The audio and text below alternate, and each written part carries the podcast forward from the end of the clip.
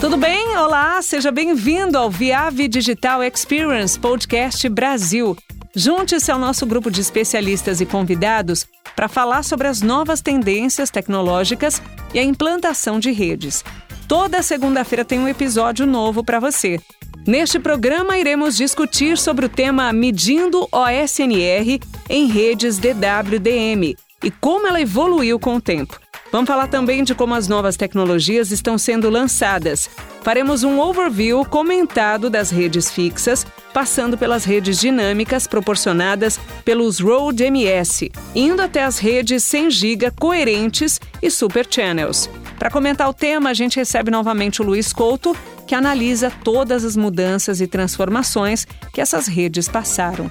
Seja bem-vindo, Luiz. Obrigada por estar mais uma vez com a gente. Você pode comentar mais sobre o assunto, então? Bom dia, pessoal. A ideia hoje é a gente bater um papo sobre análise de espectro óptico, né? Utilizando os equipamentos que a gente conhece como OSA nas redes EWDM. Então, a gente vai fazer um tour, uma viagem aí pelos diferentes métodos de medição de relação sinal-ruído em diferentes tipos de rede e vamos falar um pouquinho, né, claro, sem se aprofundar muito em cada um, mas vamos falar um pouquinho das diferenças deles e, e por que que eu preciso de um equipamento diferente para medir OSNR em uma rede diferente, beleza? Vamos começar pelos tipos de redes DWDM mais simples, né? Os, os, os, sinais que têm uma polarização única, a gente vai falar disso melhor, né? Esclarecer isso melhor ao final da apresentação, mas a gente vai medir sinais com polarização única em uma rede que não tem ROADMs. É a rede DWDM clássica, ponto a ponto. Então a gente vai fazer essa medição de relação sinal-ruído e aí é o basicão. Inclusive, essa parte do básico, a gente já fez uma live, eu em conjunto com o Fábio, na verdade a live foi mais do Fábio do que minha, mas aí no final da live eu fiz essa introdução às redes, é, a medição de relação sinal-ruído com o Fábio. Inclusive eu faço alguns testes ao vivo, tá? É, na live, claro. aí vocês podem assistir também, beleza? Mas então vamos lá. Vamos falar do basicão, né? Primeira coisa, por que, que eu vou testar a rede? O que, que eu quero ver na minha rede? O que, que eu quero testar? Tá? Então, o que, que o OSA, OSA quer dizer da sigla do inglês Optical Spectrum Analyzer, que é o analisador de espectro óptico. O que ele vai fazer? Ele vai analisar tudo que está ali no espectro óptico, com base na frequência ou no, no, no, comprimento de onda, que é como a gente vai ver as coisas. Tá? Então, o que, que a gente vai ver na tela do nosso equipamento? Então, a gente vai querer ver os níveis de potência de cada canal, como os canais, quais são as potências de cada um desses canais, como eles estão se comportando, não só de cada canal, como a potência total também do espectro, né? A quantidade de canais que eu tenho, dividido pela banda, a gente vai ter aí a nossa potência total. Além disso, a gente tem, também quer ver se os canais eles estão ocupando os espaços que eles deveriam. Então a gente, a gente quer ver se cada canal está dentro da sua banda, do seu espaço correto. Então, se nenhum está invadindo o espaço do outro, né, que é o que a gente chama de crosstalk. Tá? Então, isso também é algo que a gente vê com o nosso equipamento OSA. Além disso, e aí acho que é o que o pessoal mais conhece, é o que o pessoal mais utiliza do OSA, é a possibilidade de verificar a relação sinal-ruído, o famoso OSNR. Isso que é o que o OSA provê para a gente. É com, com o OSA que a gente vai conseguir ver todas essas coisas. Bom, como a relação sinal-ruído é geralmente o que o pessoal mais se interessa e, quer mais ver no OSA, é legal falar um pouquinho da relação sinal-ruído, tá? O que, que é a relação sinal-ruído? Por que, que todo mundo tá, se interessa mais ou escuta mais falar do OSNR? Bom, porque essa, esse número que vai sair da relação sinal-ruído, ele está diretamente ligado à qualidade do meu serviço. Porque se eu tenho um, um OSNR ruim, o meu serviço vai estar tá igualmente ruim. Se é um serviço de vídeo, por exemplo, vai estar tá pixelado na casa do cliente, vai estar tá congelando a imagem, enfim, coisas desse tipo, tá? Então, por isso que é o que o pessoal mais se atém é ao OSNR, porque está diretamente ligado à qualidade do serviço, tá? Bom, mas aí como que o meu OSN, OSNR fica ruim? Né? O que, que acontece para minha relação sinal-ruído piorar? Bom, a gente sai do, da nossa rede, a gente tem aqui um, um exemplozinho de rede, né? Um, um MUX, né? Um, um, multiplexador, e aqui alguns amplificadores no meio da nossa rede. Lá no final a gente tem o demux, que vai demultiplexar o sinal e entregar os canais para onde eles devem chegar. Mas, então, eu saio com o meu sinal, né? Minha relação sinal-ruído aqui, com uma distância, né? Aqui que é a relação sinal-ruído, vamos colocar assim. É a distância entre o sinal e o ruído, a grosso modo, tá? Falando ao grosso modo. Então, assim, essa distância que a gente está vendo aqui na apresentação é justamente a relação sinal-ruído. Então, com o passar da rede, né, quando você vai caminhando, né, passando a distância, a gente sabe que a fibra vai atenuando o sinal. E essa atenuação ela gera a mesma consequência tanto para o sinal quanto para o ruído. E aí vai atenuando, atenuando, chega num momento que a nossa potência chega num ponto que ela está muito pequena. O que, que a gente faz quando isso acontece? A gente adiciona um amplificador. E aí, o que, que o amplificador faz com essa potência? Ele amplifica. Ele volta ela lá para cima para a gente continuar caminhando e seguindo em frente. Porém, quando a gente adiciona esse elemento amplificador, o que, que ele faz? Ele vai amplificar igualmente sinal e ruído. Só que ele vai também adicionar uma parcela de ruído dele mesmo, tá? Que é o que a gente chama de figura de ruído. Então, essa figura de ruído, ela vai diminuir a distância do sinal para o ruído, como a gente vê aqui no gráfico, tá? Então, a gente vai ver que a distância vai ficando cada vez mais curta, cada vez que eu vou passando por um amplificador. Porque é só o amplificador que vai piorar né, a minha relação sinal-ruído. Então, toda vez que eu passar por um amplificador, a gente vai ver essa distância piorando, e quando chega lá no final, a gente vai ver que a distância que estava no início é muito diferente da distância que chega no final. Ou seja, a minha relação sinal-ruído era muito melhor no início do que no final. E aí é justamente isso que é o gargalo da nossa rede aqui, né? Porque quando a gente não tem amplificador, o gargalo da rede vai ser sempre a potência, né? A atenuação do sinal. Quando a gente chega com baixa potência lá e eu não posso colocar um amplificador na rede, então o que manda é um, o mínimo de potência que chega lá no final com que eu tenho que trabalhar. Então tem que calcular minha rede para saber, bom, eu mando X de potência aqui no início, chega lá com Y, ah, minha sensibilidade é Y, então é isso que eu tenho para trabalhar e ponto final. Aqui, como eu posso adicionar amplificadores, a atenuação em si ela não vai ser um problema para mim, porque eu sempre vou poder amplificar, quer dizer, quase sempre, como a gente vai ver aqui. O problema de ficar adicionando amplificadores é justamente essa piora na relação sinal-ruído. Então, o que manda aqui, o que vai falar para mim quantos amplificadores eu posso adicionar na minha rede, é justamente a relação sinal-ruído que eu vou ter no final. Então, a, esse é o gargalo de uma rede da WDM de longa distância. Beleza? Bom, dito isso, a gente já sabe o que que faz o meu a minha relação sinal-ruído piorar. Bom, e aí o que, que a gente vai medir na rede como um todo? Lembrando que a gente está falando ainda de redes é, DWDM ponto a ponto, ou seja, eu não tenho nenhum, nenhum ROADM aqui no meio. A gente já vai falar de ROADM logo em seguida, tá? Mas o que, que eu quero medir numa rede? Bom, eu vou medir eu tenho vários pontos da rede para medir, tá? E aí eu posso medir lá no início, né, nos transponders. Eu vou medir a potência que eles estão saindo, né, o comprimento de onda, se eles estão no comprimento de onda correto, e se não está havendo nenhuma frequência ou desvio desses canais, tá? Que é o, o teste chamado, conhecido como drift. Né? A gente vai ver se esse canal está indo para um lado ou para o outro com o tempo, se ele está sambando ali em cima da frequência dele, tá ok? Então essa é a primeira medição, ó, a medição no primeiro ponto da rede, né? Então aí a gente pula para o próximo ponto, seria no MUX, no nosso multiplexador. O que, que eu quero ver? Bom, eu vou ver a perda de inserção desse MUX em termos de perda mesmo, a gente vai ver uma queda na potência, tá? De ambos, sinal e ruído. Lembrando que até agora a gente não passou por nenhum amplificador. Logo, a minha relação sinal-ruído ela é mantida. Eu não tenho variação dessa relação, tá? Então a gente vai ver no MUX a perda que esse, que esse carinha está adicionando na nossa rede. A gente vai ver se, quando eu multiplexo os canais, multiplexar é a gente colocar todos os canais juntos, né? Na mesma, na mesma fibra, um do lado do outro. E aí é nesse momento que a gente quer ver se esse MUX está trabalhando direito e se ele não está encavalando um canal em cima do outro, né? Se ele não está gerando o crosstalk dos canais, tá? E além disso, eu vou ver o que a gente chama de potência colorida, que é a potência total depois de adicionar todos os canais na minha rede, tá? Depois de multiplexar todo mundo junto. Bom, Feito isso, a gente vai lá para o meio da rede. E aí, no meio da rede, a gente vai ter todos os elementos amplificadores.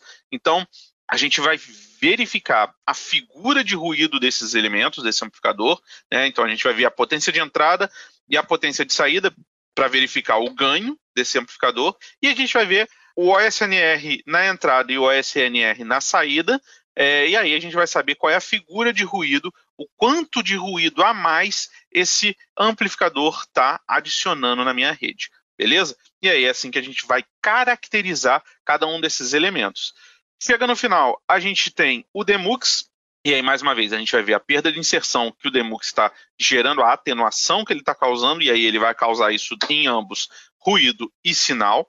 Se ele também não está gerando nenhum crosstalk ao demultiplexar o sinal, e a potência total que eu estou recebendo. No final, eu posso analisar cada canal que eu recebi para verificar a potência, se essa potência está ok, está dentro do esperado e se a relação sinal-ruído ela é aceitável, tá? Então tudo isso, todas essas medições que a gente está apresentando aqui, podem e devem ser feitas com o equipamento OSA, tá? Então é isso seria uma maneira de caracterizar de maneira global toda a minha rede de WDM, beleza?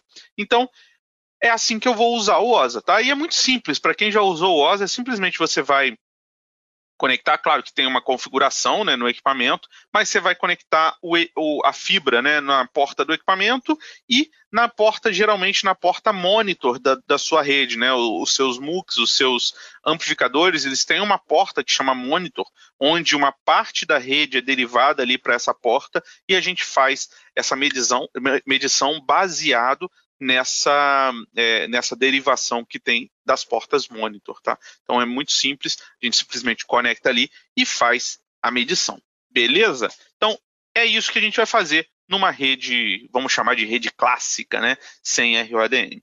E aí a gente entra no nosso primeiro desafio, né? Qual que é a diferença de medir uma rede que é a que eu acabei de falar, né? Clássica para uma rede com ROADMs. Lembrando que a gente está falando até agora de sinais até 10 GB, tá? Então, sinais até 10 GB são sinais que utilizam uma polarização única. Lembrando que eu vou explicar melhor esse lance da polarização lá no final, tá? Só por enquanto só aceitem que os sinais até 10 GB aí vão utilizar essa polarização única aí e é, lá no final vocês vão entender um pouco melhor. Mas, bom, estou falando de até 10 GB por enquanto. E agora a gente vai adicionar o ROADM na jogada. Então, quando a gente adiciona o ROADM, vocês vão observar que todos os pontos que eu acabei de falar, que a gente mede numa, numa rede sem ROADM, são os mesmos que a gente vai medir numa rede com ROADM. Então, o nosso objetivo continua a maneira com a qual a gente vai conectar o equipamento continua a mesma, vai medir nos pontos monitor e tudo mais, porém, o equipamento em si, a tecnologia que o equipamento usa para fazer sua medição, ela vai ser diferente. É isso que a gente vai ver daqui a pouco. Mas antes, deixa eu explicar para vocês o que, que é um ROADM, o que, que o ROADM faz na nossa rede.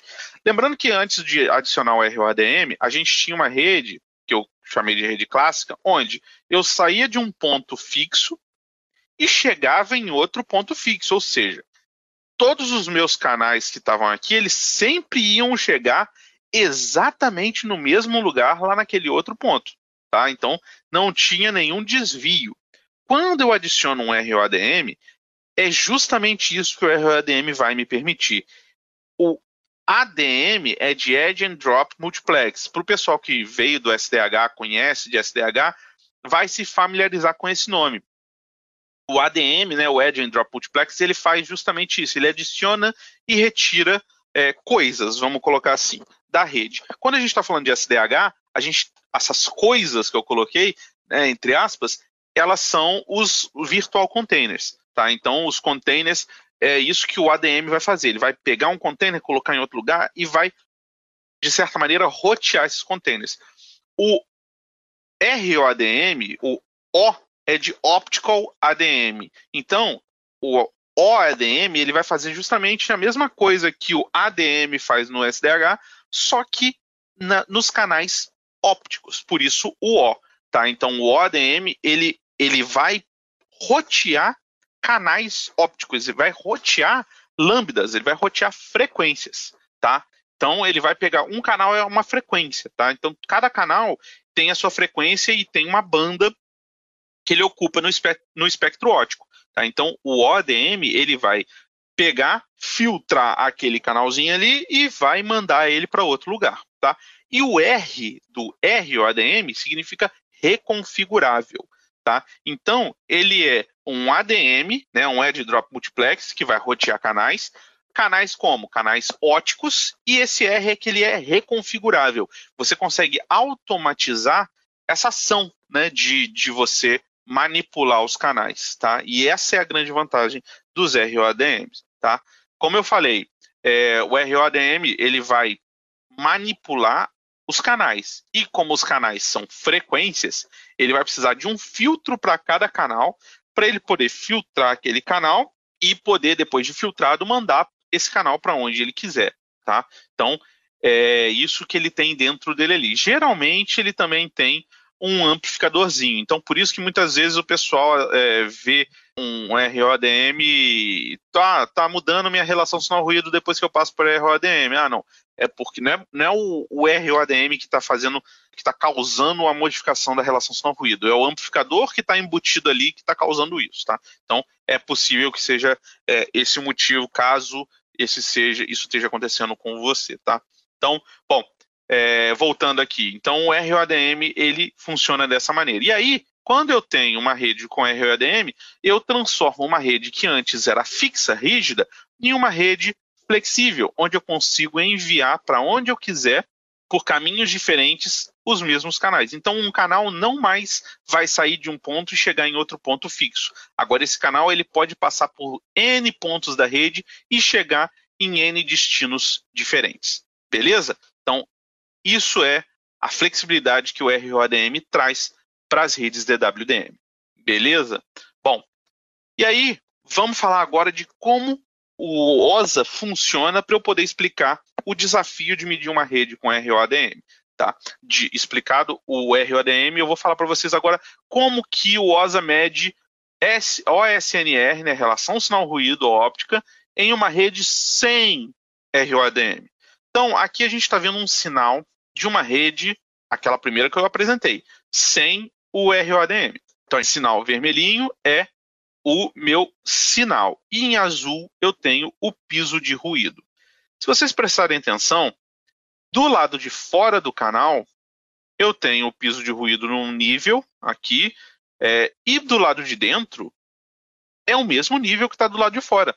Né? Então a gente está vendo que se eu pegar um ponto do lado de fora ou se eu pegar um ponto do lado de dentro, dá na mesma. O que, que o OSA faz? Bom, sabendo disso, o OSA vai olhar para o lado de fora do canal, que é bem mais fácil para ele analisar, e desse ponto aqui do lado de fora do canal, imediatamente depois que o canal fica flat de novo, fica reto de novo, que é o ponto chamado de ombro do canal, né, por motivos óbvios. do ombro do canal é de onde o OSA tira a informação do piso de ruído. Tá? Então eu vou olhar para os ombros dos, canais para pegar a informação do piso de ruído. Bom, e o sinal eu pego aqui do pico do canal, né? Que aqui é puro sinal. Então eu vou pegar o pico do sinal, o, o, né, o total do sinal aqui de cima e vou pegar o piso do ruído aqui de baixo e com isso um sobre o outro eu tenho é, a relação do sinal com o ruído. Simples assim, tá? Então, numa rede sem ROADM, é muito simples. O OSA olha para os ombros do canal, pega o valor do piso do ruído, olha para o pico do sinal, pega o valor do sinal total e, dividindo um pelo outro, ele tem a relação sinal-ruído. E agora, o que, que, acontece quando eu tenho uma rede com é, ROADM? Numa rede com ROADM acontece isso aqui. Os ombros do canal, se vocês prestarem atenção, agora eles não trazem a mesma informação que está dentro do canal. O nível do sinal dentro, do perdão, do ruído dentro do canal está bem acima do nível do ruído fora do canal. Logo, se eu continuar trabalhando da mesma forma, ou seja, pegando a informação do piso do ruído do lado de fora, dos ombros do canal, eu vou estar tá pegando uma informação errada, porque o que está dentro do canal, que é o verdadeiro, né? Que é o, é o que a gente chama de in-band OSNR, né? A relação sinal-ruído dentro do canal é a relação sinal-ruído correta, tá? Então, a gente já viu que quando eu adiciono o, o ROADM, eu tenho esse problema aqui. Se eu usar um OSA clássico, um OSA que está é, usando os ombros do canal para fazer a medição do piso de ruído, eu vou estar tá fazendo uma medição equivocada. Eu vou estar tá apresentando valores errados na minha medição. Beleza? E aí a gente vai ver o que, que a gente faz para corrigir esse problema. Bom, só para explicar melhor, olhando agora para um espectro ótico com vários canais, a gente vê aqui que o canal, quando a gente pega aqui, ó, das estrelinhas aqui, o ombro do canal e mede o OSNR fora de banda, né, out of band, é, o, o OSNR fora de banda, ele é um valor totalmente diferente do valor do OSNR em band, né, em banda aqui, a relação sinal-ruído que é a verdadeira, porque o piso de ruído ele está nesse nível aqui. Agora, por que, que o piso de ruído está nesse nível aqui? É o que a gente vai ver. Não agora, no que agora eu vou explicar para vocês como que o, o OSA ele faz para poder capturar esse piso de ruído correto, tá? Mas aí eu, te, eu prometo para vocês que depois, provavelmente, eu vou explicar para vocês por que, que acontece aquilo. Mas deixa eu explicar para vocês como que acontece essa medição com os OSAs feitos para trabalhar em uma rede com ROADM. Bom, esse OSA para redes ROADM, ele tem que ter um dispositivo que antes era chamado de esfera de Poincaré, mas obviamente ele faz isso através de algoritmos, né? Onde essa esfera, e além disso, ele tem um divisor de polarização. O que, que a esfera de Poincaré ou, ou o algoritmo de Poincaré faz com o, o OSA? Ele consegue apontar onde você tem sinal, ele consegue reconhecer sinal, diferenciar sinal polarizado de sinal não polarizado. Ou eu não gosto de falar sinal porque confunde com o sinal e ruído, mas ele, ele consegue diferenciar algo polarizado de algo não polarizado, tá? E aí a gente sabe que o sinal em si, a informação que eu tenho ali na minha rede, ela é polarizada, ela tem uma polarização. Já o ruído, o ruído não tem polarização, ele é aleatório. Então, na verdade, o ruído tem todas as polarizações, né? Então, o, essa esfera, ela aponta, esse algoritmo, na verdade, ele aponta para o lugar onde tem polarização ou não. E aí, o divisor de polarização divide um do outro, tá? Então, eu consigo sinalizar onde eu tenho a parte polarizada e aí eu consigo separar ela da parte aleatória, que é puro ruído. Quando eu faço isso, eu tenho a divisão do sinal para o ruído. E aí, se eu tenho o lugar exato onde está o meu ruído, eu sei onde está o meu piso de ruído real. E aí eu consigo separar um do outro, conseguindo separar um do outro, eu posso calcular a minha relação sinal-ruído. Beleza? Quando eu passo pelo ROADM, o que, que o ROADM ele faz? ele filtra os canais. Por que, que ele filtra os canais? Lembrando que é assim que ele consegue selecionar os canais para poder rotear eles, que é a função do ROADM. Tá? Quando ele filtra esse canal, tudo que está dentro do filtro passa, tudo que está fora do filtro é eliminado. Então, vejam só que esse piso de ruído aqui está fora do filtro.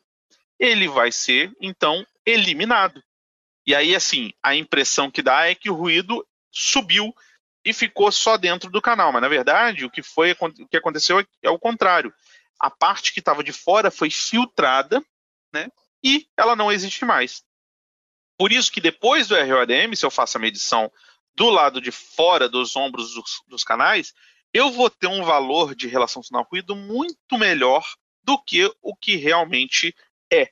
Então, esse valor vai estar completamente errado. E o valor verdadeiro, o valor correto, é o valor medido dentro do canal, utilizando a técnica que eu acabei de mostrar para vocês, que é a técnica de é, separação por polarização.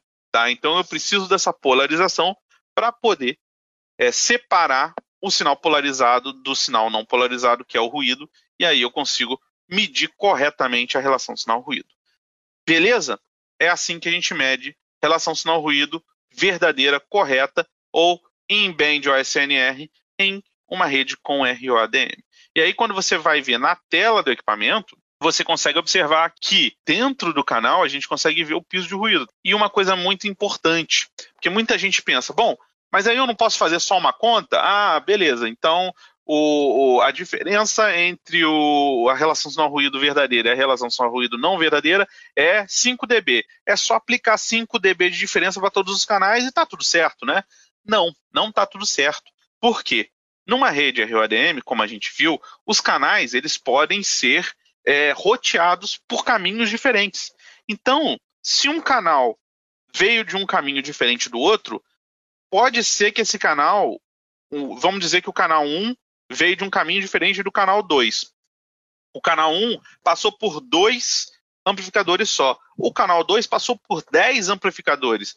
Como passar por amplificadores, a cada amplificador que você vai passando vai piorando a sua relação sinal-ruído, o canal 2 vai ter uma relação sinal-ruído muito pior do que o canal 1.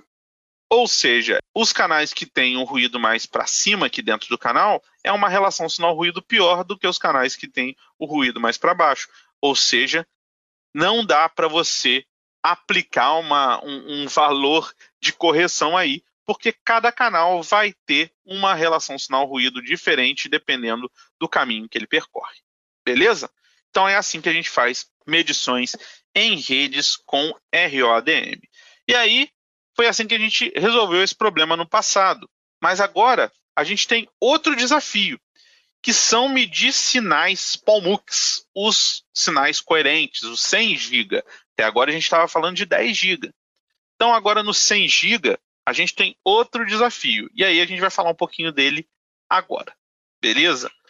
Primeiro, só deixar claro que as medições que a gente faz no 100 GB são exatamente as mesmas, em se tratando de medições do espectro óptico, claro, são exatamente as mesmas que a gente fez nas 10 GB com 100 ROADM, ou seja, o que a gente quer ver é exatamente a mesma coisa. Só que a gente tem algumas diferenças.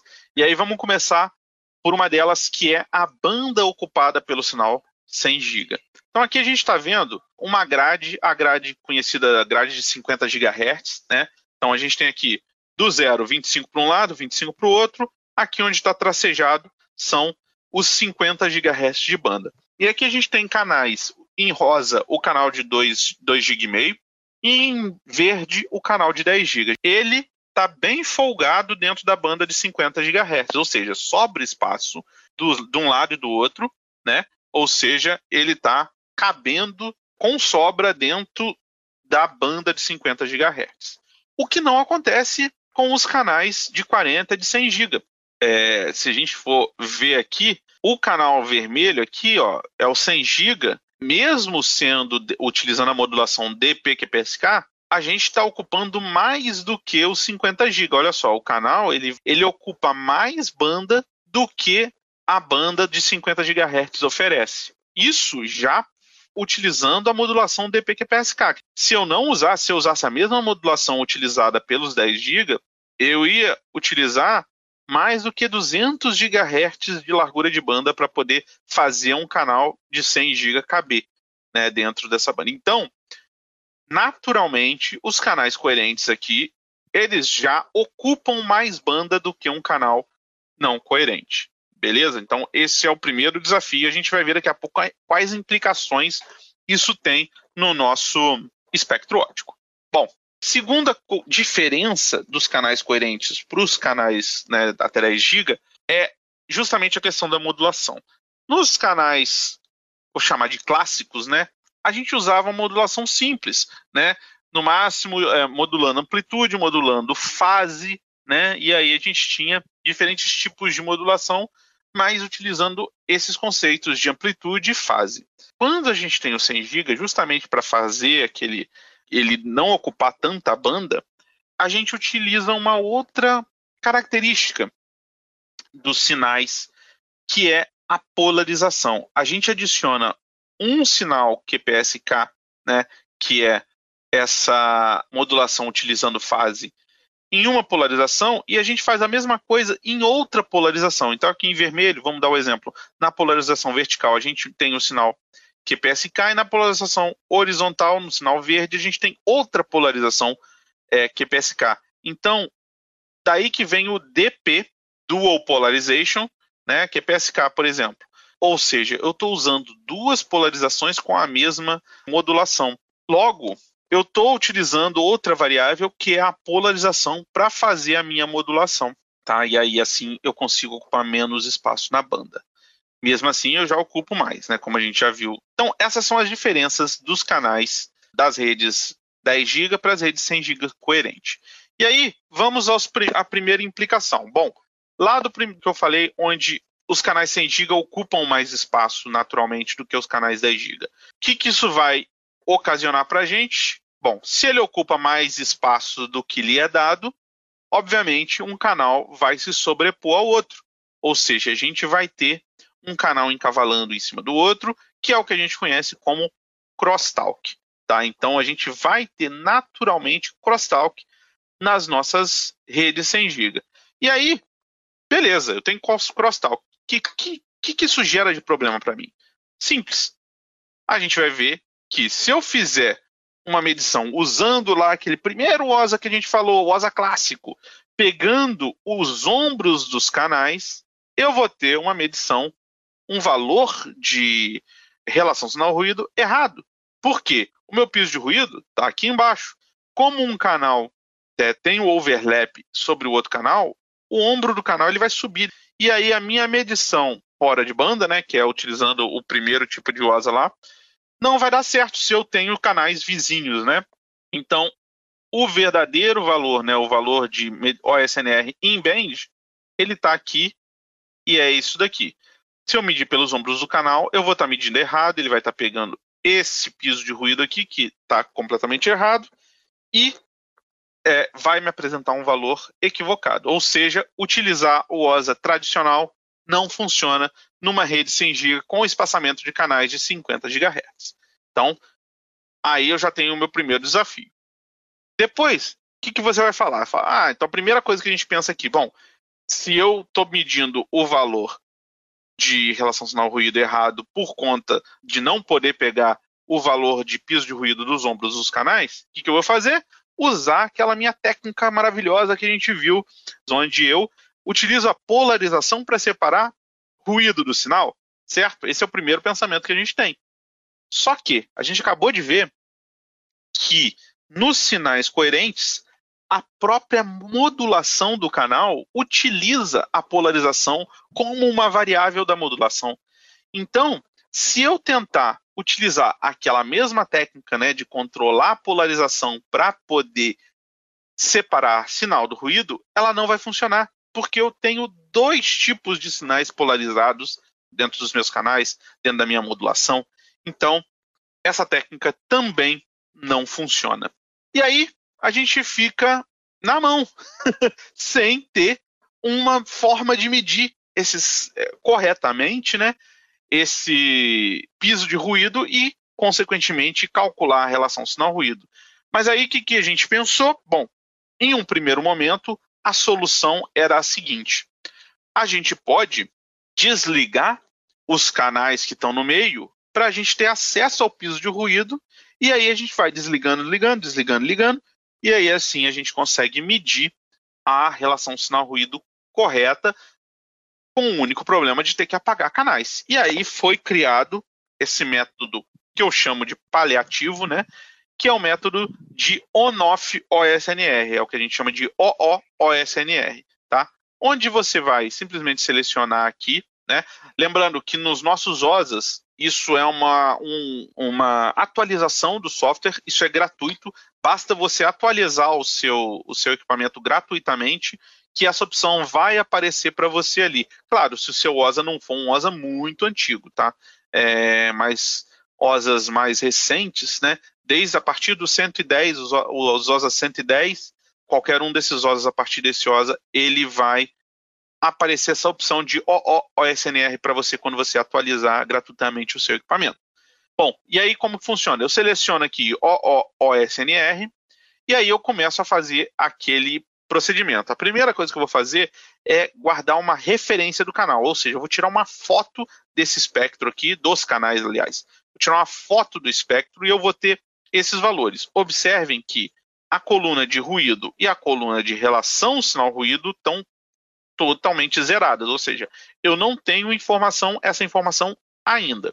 Bom, feito isso, eu vou começar a apagar canais. Então eu vou apagar canais. Quando eu apago um canal, olha o que, que aparece para mim: o piso de ruído que estava encoberto por esse canal que foi apagado. Bom, quando eu tenho acesso a esse piso de ruído, né, eu consigo medir esse piso de ruído e, consequentemente, eu consigo calcular a relação sinal-ruído desse ponto até esse ponto. Sendo assim, eu consigo calcular relação sinal-ruído em redes 100 GB coerente dessa forma.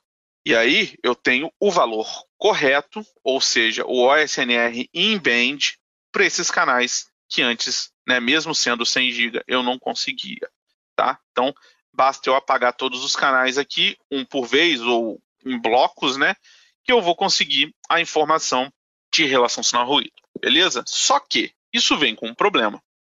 Primeiro, o primeiro problema é o fato de ter que apagar canais ninguém quer apagar o seu canal no meio de uma, bom, meio de uma transmissão. Para fazer isso, eu vou ter que fazer uma janela de manutenção, alguma coisa desse tipo. E isso não é legal. O legal é fazer como a gente fazia antes. Simplesmente conecto ali o meu OSA na minha porta monitor e ele mede para mim. O ideal é isso. Porém, em um primeiro momento, isso não era possível porque não se tinha descoberto nenhuma técnica para poder medir corretamente essa relação sinal-ruído sem apagar canal. Bom, o segundo problema, ah, não, eu, eu aceito apagar canal. Eu posso apagar canal e eu faço, abro uma janela de manutenção, ou eu estou só caracterizando a minha rede antes de ter sinal de verdade, então não tem problema, eu posso, estou construindo né, minha rede DWM, eu posso me dar o luxo de apagar os canais. Ótimo, você pode usar essa, esse método, né, o método on-off. Porém, ele também tem um outro, uma outra limitação dependendo da quantidade de canais que eu tenho, se eu apago nem que seja um canal, o simples fato de apagar esse canal pode fazer com que, ou vai fazer com que, o meu piso de ruído varie. Então, se eu tenho apenas quatro canais minha, no meu espectro, apagando um canal, essa variação pode chegar até um, mais de um dB. O que é algo não muito legal, né? Porque a gente vai ter um, um valor de relação sinal-ruído que pode ter um dB de variação aí nesse valor. Então, isso não é muito legal. Se eu apagar dois canais, já varia 3 dB. Então, esquece, já é muito. Bom, agora, se eu tenho oito canais e eu apago um, essa variação ela já é menor, porque o impacto de apagar um canal de oito é menor do que apagar um canal de quatro. E por aí vai. Se eu tenho 40 canais e apago um canal, tranquilo. Essa variação vai ser muito pequena, quase imperceptível, não vai ter problema e por aí vai. Então, quanto mais canais eu tenho, mais canais por vez eu posso apagar. Beleza? Então, essa é a, a outra limitação. Claro que a limitação maior é o fato de apagar canais. Ninguém quer fazer isso, tá? E foi por isso que a gente criou uma outra forma de medir relação sinal-ruído em band em serviço. Ou seja, eu não tenho que apagar canal e eu vou medir a relação sinal-ruído verdadeira, correta, tá? Que é o que a gente chama o método de correlação espectral. Esse método foi desenvolvido pela Viave tem relativamente pouco tempo, tá? É um método único no mercado. A gente tem a patente desse método. Ele consegue medir as relações sinal ruído, a relação sinal ruído dos canais em serviço, ou seja, sem ter que apagar canal, e em band, em band ou seja, a relação sinal ruído verdadeira, correta, tá? É, ele funciona para sinais PAL-MUX em qualquer modulação, independente da taxa de dados, isso que a gente vai ver, tá? É, e eu consigo medir através de ROADM, ou seja, a maioria das nossas redes hoje em dia tem ROADM, tá? Então, é, um OSA que mede corretamente é, através de ROADM é uma coisa imperativa. Você precisa ter isso, senão você não vai estar medindo corretamente a sua rede, beleza? Então, é isso que o nosso método de correlação espectral traz para você. Bom, como que a gente fez isso? Deu bastante trabalho, viu? Vou falar para vocês que isso, é, esse foi um equipamento que ficou em desenvolvimento por muitos anos, porque não se tinha a tecnologia necessária para alcançar os objetivos que esse equipamento exigia, tá? Como que ele funciona? Bom, a grosso modo falando, tá? Aqui está o meu sinal. Eu preciso tirar fatias desse sinal e essas fatias elas têm que ser, vou colocar aqui a palavra espelhadas, né? Então eu tiro uma fatia desse ponto aqui, ao mesmo tempo eu tenho que tirar uma fatia desse ponto aqui do outro lado, né? Então do, do ponto exatamente oposto dele no sinal. Então eu tiro essa fatia aqui e analiso essa fatia, tá? E aí eu vou fazer uma correlação. O que, que eu quero dizer com essa correlação? Se eu analiso esse ponto e o ponto imediatamente oposto a ele, e ambos os pontos que eu analisei dessa fatia têm valores muito similares, esses valores são correlacionáveis, o que quer dizer que isso é sinal. Por quê? Se eu pego aqui do meio um ponto aqui e o ponto imediatamente oposto a ele aqui, meço esses valores e os valores são muito diferentes, quer dizer que ele está no ruído, porque o ruído é aleatório. A probabilidade de, no ruído, eu pegar dois pontos opostos, analisar e eles me trazerem o mesmo valor, é muito pequena essa probabilidade. Então, baseado nisso, é que o OSA funciona. O problema é que esse OSA ele tem que fazer isso em tempo real para fatias muito minúsculas desse canal. Por quê? Inclusive, a gente, num primeiro momento, utilizou a tecnologia do nosso OSA 610 que tinha uma resolução muito boa, um OSA de excelente resolução, inclusive ele era o OSA com maior resolução do mercado até a gente criar o 710, e a gente percebeu que as fatias elas estavam muito grossas ainda, ou seja, a informação que a gente conseguia extrair dali não trazia a confiabilidade necessária para a gente poder fazer gerar esse método. A gente teve que esperar a tecnologia evoluir para a gente conseguir componentes que nos trouxessem uma resolução ainda menor. Então, para vocês terem uma ideia, né? O OSA 500 ele tem aí uma largura de banda que é essa 5 GHz de largura de banda. O nosso OSA 610, que foi o primeiro OSA que a gente começou a tentar fazer esse tipo de método funcionar, que ele é muito menor, uma resolução muito mais estreita do que a DOSA 500, que já é uma ótima resolução, tá? Então, aqui a gente tem 300 MHz de resolução do OSA 610 e ainda não foi suficiente. A gente teve que desenvolver um OSA com uma resolução de 30 MHz para poder extrair as fatias do nosso sinal e conseguir medir corretamente a relação sinal-ruído. Então é assim que esse OSA funciona, extraindo fatia de um lado do outro em tempo real analisando essa fatia e comparando uma com a outra para analisar o que, que é sinal e separar o que, que é sinal do que é ruído. Beleza? Então é basicamente isso que esse OSA faz. E aí, a gente já testou esse OSA em diversos tipos de redes diferentes, tá? Então a gente já testou em 100, em 200, em 400 GB. Mais recentemente, eu não tenho tela, mas mais recentemente a gente te, já testou em sinais de mais de 1 tera, tá? Então, ele já foi testado e aprovado nesse tipo de sinais, com modulações diferentes, né? Todas as modulações Palmux QPSK, é, 8 e 16 QAM, enfim, é transparente é, a partir da modulação para ele. É, com formatos diferentes, formato gaussiano, que é o padrão, formatos de Nyquist, com filtragens é, passando por até oito ROADMs é, em cascata, né, cascateados, um em sequência do outro, e com até altíssimas dispersões, não tem problema. Esse OSA consegue corresponder é, e medir corretamente essa relação sinal-ruído em qualquer uma dessas situações né, que a gente já colocou ele à prova. Então, é um, um método aprovado e comprovado. Então, é isso que eu queria apresentar para vocês aqui do OSA 710. É um método criado pela Viave que faz medições através de redes ROADM, com qualquer tipo de modulação, qualquer tipo de taxa, enfim.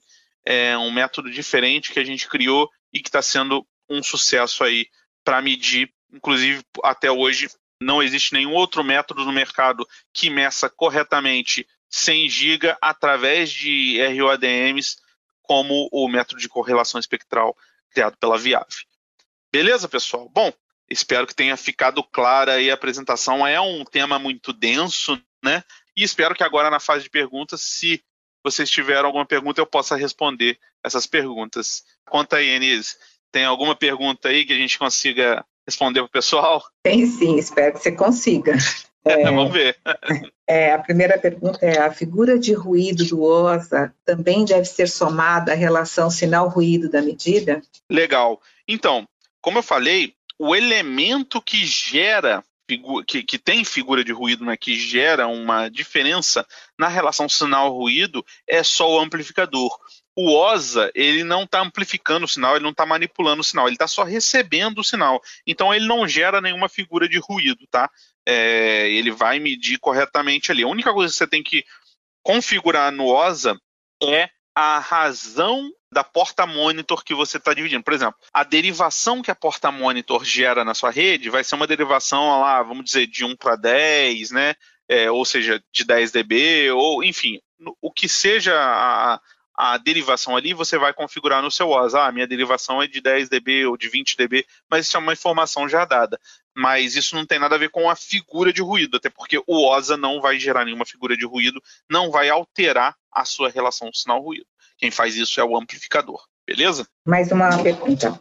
As duas polarizações são o campos elétricos evasados de 90 graus? Bom, as duas polarizações é, são polarizações distintas. Não sei te dizer se exatamente são campos elétricos evasados de 90 graus, tá?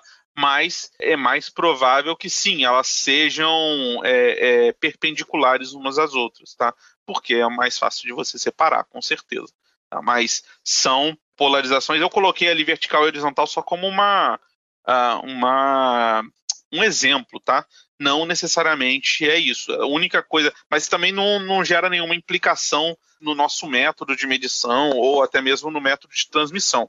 Basta saber que são polarizações distintas e isso já é o suficiente para gerar todos os desafios que a gente viu na apresentação. Uma outra pergunta aqui: como trabalhar em barramentos híbridos 10G, 40G, 100G? Hum. Parâmetros podemos utilizar ou isso não varia? Excelente pergunta.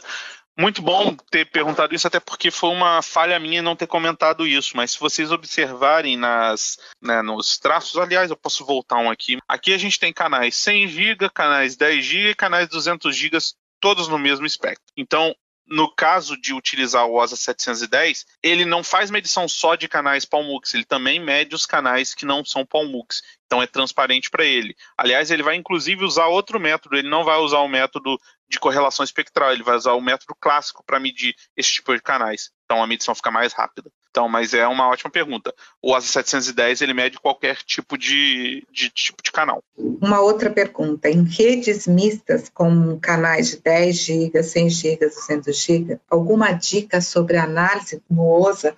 Bom, é, a única coisa que você tem que ter em mente é, é, é qual OSA que você está utilizando, né? Então, assim, se você está usando o OSA clássico, ele só vai conseguir medir corretamente os canais 10 GB que não passarem por redes RODM. Todos os outros canais que são acima de 10 GB, ou seja, um 100 GB, 200 GB, ou qualquer canal que esteja passando por um RODM, vai estar sendo medido errado. Ele vai estar apresentando um valor ali na tabela, vai estar mostrando. O, o, equipamento não vai te falar em nenhum momento que aquele valor está errado. Quem tem que fazer essa interpretação é você. Tá? Então, é isso que vai acontecer quando você usar um OSA, vou chamar de OSA clássico.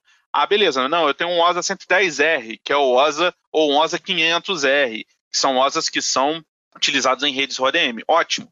Então, se os seus canais 10 GB eles estão passando por redes RODM, esse OSA vai conseguir medir corretamente esses canais. Porém, os canais 200, 100 GB, é, infelizmente, vão estar tá sendo medidos de maneira equivocada. Tá? Claro, se você estiver usando uma banda de 50 GHz, né? lembrando disso, canais vizinhos. Foi aquilo que eu mostrei lá do Crosstalk. É, enfim, e aí não tem muito o que fazer. É, é, esse é o problema que você vai ter. Ah, não, mas eu estou usando o OSA 710. Ah, bom, beleza. Nesse caso, não tem problema nenhum. Você vai simplesmente conectar o seu OSA ali é, na sua porta monitor, vai fazer medição e tá morta a cobra. Vamos falar assim. Então, resolvido o problema. Como, o, o RADM ajuda a diminuir a quantidade do, de ruído, como espalhamento de canais? Tendo não, ele ajuda? Não, não, não.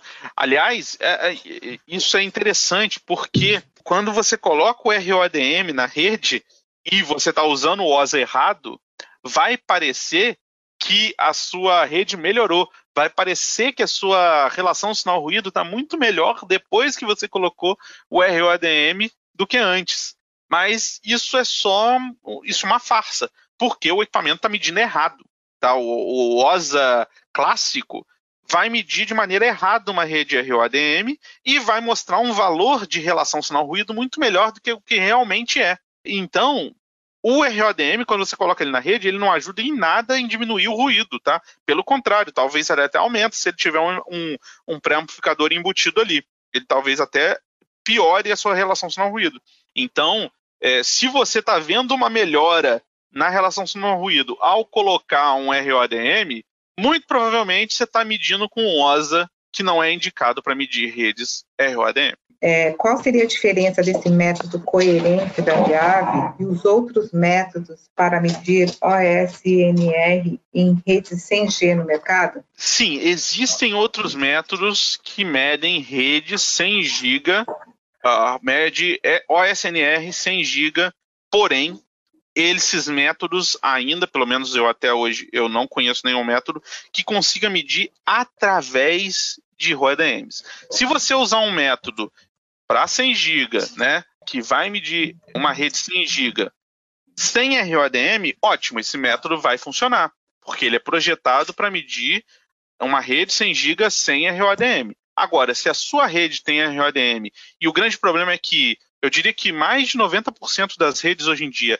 elas têm ROADM, elas trabalham com ROADM, se você usar esse método, você vai estar medindo errado da mesma forma, da mesma maneira que se você usasse um OSA lá de trás, o OSA clássico. Então não adianta em nada você ter um OSA que funciona para redes é, sem ROADM, 100 GB, mas a sua rede, a rede que você vai medir, ela tem ROADM. Então não serviria de absolutamente nada. Até hoje, no mercado, o único OSA que consegue medir redes é, 100 GB com ROADM em serviço é o 710. Então, essa é a, a diferença. Então é isso, pessoal. Obrigadão e a gente se fala de novo aí. Abraço. Olha, eu quero agradecer mais uma vez a participação aqui do Luiz Couto. Muito obrigada, Luiz, pelas informações apresentadas. O programa está terminando, mas na próxima segunda-feira a gente volta para falar do tema interferência externa, como automatizar o processo de busca de interferência. Quem conversará conosco é o Everton Souza. Até o próximo programa, então.